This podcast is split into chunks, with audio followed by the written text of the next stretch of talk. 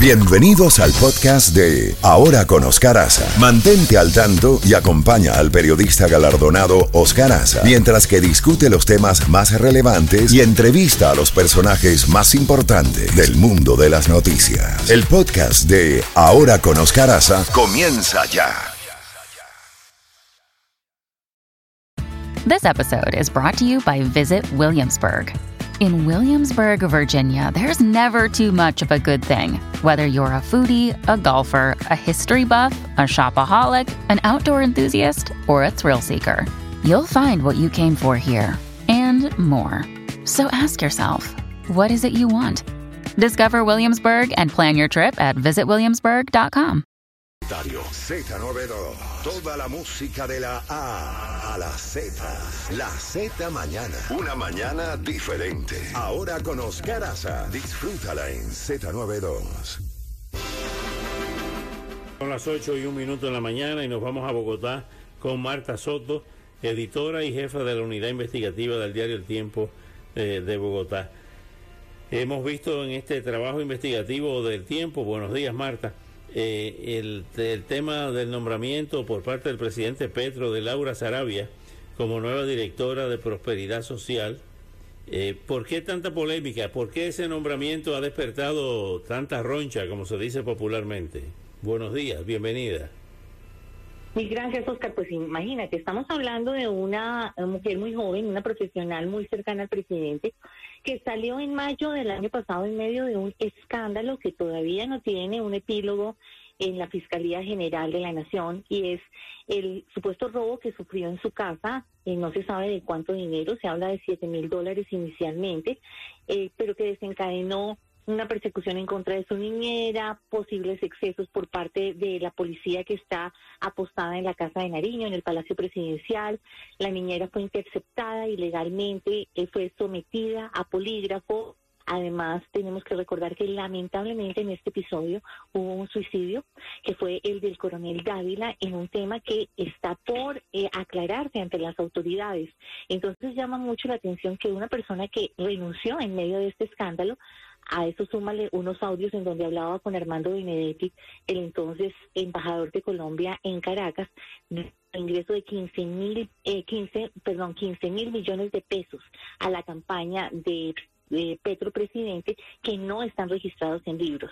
Entonces, digamos que la gente está preguntando cómo una persona que tiene todavía un expediente de ese tamaño que no se ha concluido, ella obviamente, y hay que respetar el, eh, la, pues que es puede ser presunción de inocencia, pero vuelve al gobierno en un cargo tan importante. Estamos hablando de una consejería presidencial que maneja un presupuesto gigante en, en una serie de subsidios.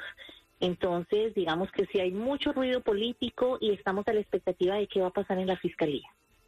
Justamente, Marta, hablando de, de, todos esos eh, temas eh, judiciales, eh, evidentemente que mucho se ha hablado de la salud del presidente Petro.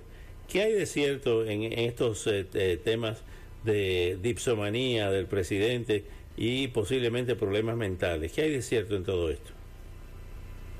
Pues mira, los periodistas hablamos con evidencias y lo que hay es una cantidad de eh, cancelaciones a citas de todo nivel. No estuvo para la foto en la reunión en Brasil con los presidentes, eh, ha cancelado en varias oportunidades, eh, por ejemplo, reuniones clave con todos los gremios de la economía, porque Colombia está en una situación compleja en este momento el que tiene que ver con sus números y sus ingresos. Eh, ha cancelado muchísimos compromisos y simplemente dicen el presidente está enfermo, el presidente tiene una agenda privada y ya van más de 90 ocasiones que ha llevado a una iniciativa en el Congreso de que se le haga un examen médico. A diferencia de lo que pasa en Estados Unidos, aquí en Colombia no es obligatorio.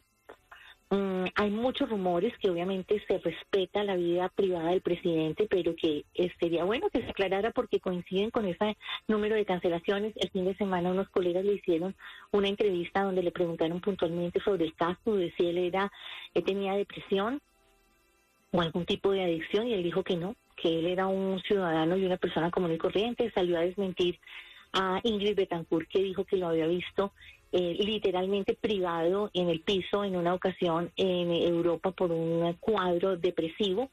Eh, y hasta ahora él dice que no hay ningún problema, que es eh, culpa de las personas que están haciéndole su agenda y que también necesita descanso. El tema de la seguridad, ¿cómo está? Hemos visto en lugares como Santa Marta, donde señalan que se está afectando el turismo, pero en el sentido general, ¿cómo está la seguridad o la inseguridad en Colombia? Lamentablemente depende de quien le preguntes. Si tú le preguntas al gobierno, están avanzando en un tema de paz total, le están invitando a los narcotraficantes ahora de nuevo que hagan parte de esa entrega de negocios, rutas, eh, bienes. Si tú le preguntas a los, a los gobernadores, y le preguntas a la gente de a pie, la seguridad está en un momento bastante complejo a puertas de las elecciones de octubre próximo. Eh, siguen, obviamente, no solamente los enfrentamientos con eh, las disidencias de, de, las FARC, por ejemplo, y otros grupos al margen de la ley, sino también algo que nos preocupa muchísimo, y es la delincuencia común en las calles, como tú estás, eh, estás señalando. No solamente son los colombianos, sino también ahora, y con mucha preocupación, vemos que los turistas están levantando la mano y diciendo, bueno, cómo es que está sucediendo esto en unos destinos que son mundialmente conocidos, que le traen nombre a Colombia y que ahora no prestan seguridad. Así que es un tema complejo. Los gobernadores le han pedido varias veces al presidente que se asuma algún tema de plan de choque eh, con el tema de la seguridad y lamentablemente en dos ocasiones los dejó plantados. En la última eh, los atendió fue el ministro del Interior y pues como siempre dicen que se está revisando el tema. Marta, como siempre, muy agradecido por estos valiosos minutos de tu parte. Hasta una próxima oportunidad. Un placer, Oscar, para ti y tus oyentes. Muchas gracias. Era Marta Soto, brillante editora y jefa de la unidad investigativa del diario El Tiempo de Bogotá.